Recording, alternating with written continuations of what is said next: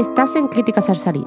Luis López nos habla de Roman J. Israel ESQ, visionada en los cines Kinepolis de Alicante el domingo 6 de mayo de 2018.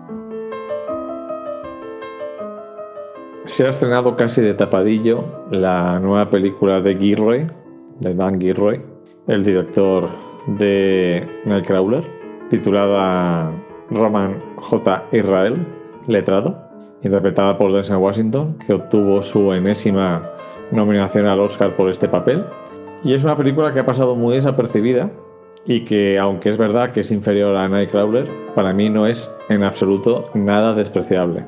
Porque la película habla de la honestidad, de los sueños rotos, de las ilusiones traicionadas, ya que nos presenta a un abogado afroamericano, luchó de joven por los derechos civiles y que ahora trabaja de pasante en una firma de abogados. Es un gran trabajador del papeleo, pero nunca lo llevan a, los juzgados porque le cuesta bastante no enfrentarse a los demás y provocar, pues provocar movidas gordas, ¿no? Y por una serie de circunstancias se ve abocado a elegir entre casi verse en la indigencia o aceptar pactar con el diablo. Y la película en la que, o sea, la forma en la que la película muestra su decisión es maravillosa. Es maravillosa porque las acciones de Denzel Washington pueden hacernos pensar que está tomando una decisión u otra. En un magnífico interludio en el que el personaje se va un fin de semana a la playa, mm, nos quedamos como espectador sin saber hasta después por qué está haciendo lo que está haciendo.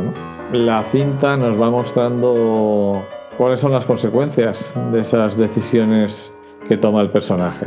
Se puede considerar una cinta errática, que puede crear la sensación de que no sabe a dónde va, pero yo creo que va muy en consonancia con la deriva personal, emocional y moral del personaje. Creo que fondo y forma van unidos y aunque es una decisión arriesgada, creo que funciona bastante bien. Y siendo una película fallida, de la que se podría haber sacado mucho más partido, yo le doy un 3 por su condición de ser una película diferente a lo que vemos hoy en día en las salas y que plantea auténticos dilemas morales.